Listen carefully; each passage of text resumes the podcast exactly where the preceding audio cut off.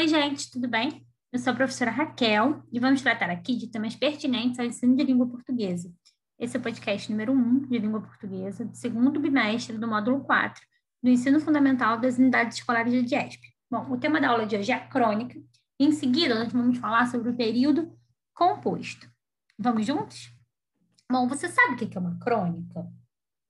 Ou você costuma confundir esse gênero com outros tipos de texto?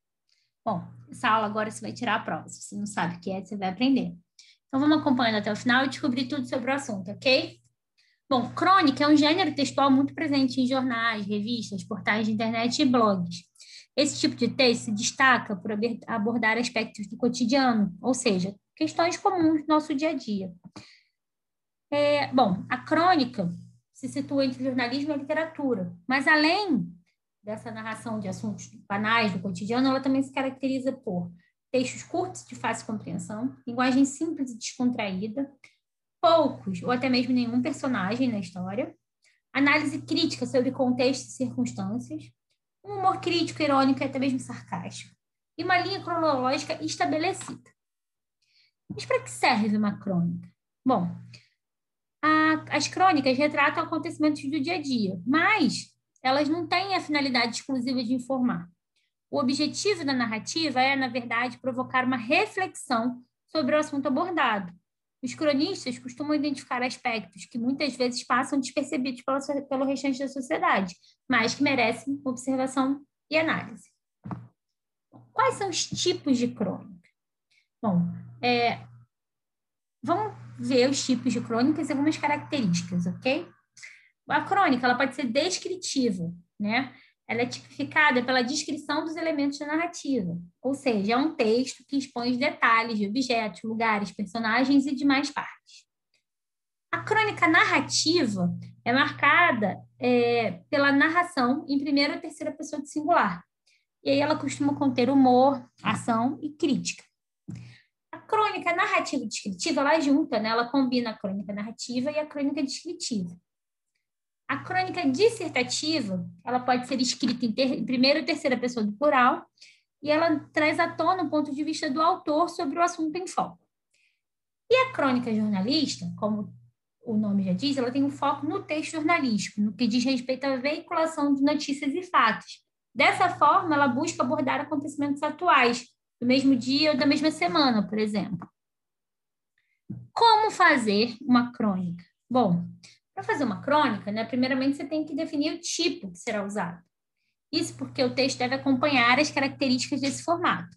Mas, no geral, as crônicas seguem um roteiro básico, que contém uma introdução rápida, a descrição do fato, tema abordado, a grande sacada do cronista, né?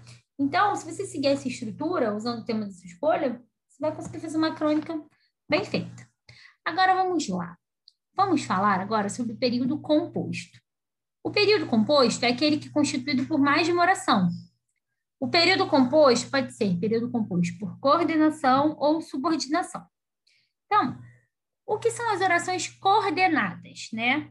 As orações coordenadas, elas estão presentes no período composto por coordenação. Essas orações se ligam pelo sentido, mas não há dependência sintática entre elas, né? E elas podem ser assindéticas, que não são introduzidas por conjunção, ou sindéticas, que são introduzidas por conjunção, tá? É, as sindéticas, elas se subdividem. Nós temos, é, nós temos orações sindéticas aditivas, né, que trazem a ideia de adição, acréscimo, e nelas, é, as principais conjunções usadas são é, nem, não, somente, como, também, né? O professor não somente elaborou exercícios, como também uma extensa prova. Nós temos a adversativa, que tá, traz a ideia de contraste, oposição, né? E as principais conjunções são mais, contudo, entretanto, porém. O professor elaborou um exercício simples, mas a prova foi bastante complexa. A alternativa, que dá a ideia de alternância, né? Então, as principais conjunções usadas são quer, quer, ora, ora ou, ou, ou. Sim, a gente usa os dois. Ou o professor elabora o exercício ou desiste de aplicar a prova.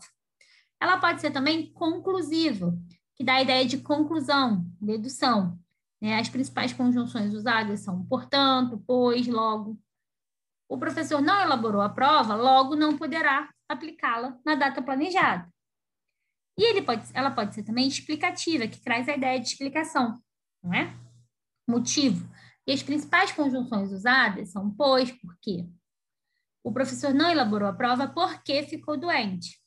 Bom, uma dica é que a conjunção pois, ela pode introduzir orações conclusivas e também as explicativas. Então, se você tiver com dúvida, você é só você substituí-la por outras conjunções e aí você vai saber se ela é conclusiva ou explicativa. Bom, espero que você tenha gostado. É... Agora está na hora de você colocar tudo isso em prática. Desejo um bom trabalho e até breve. Tchau, tchau.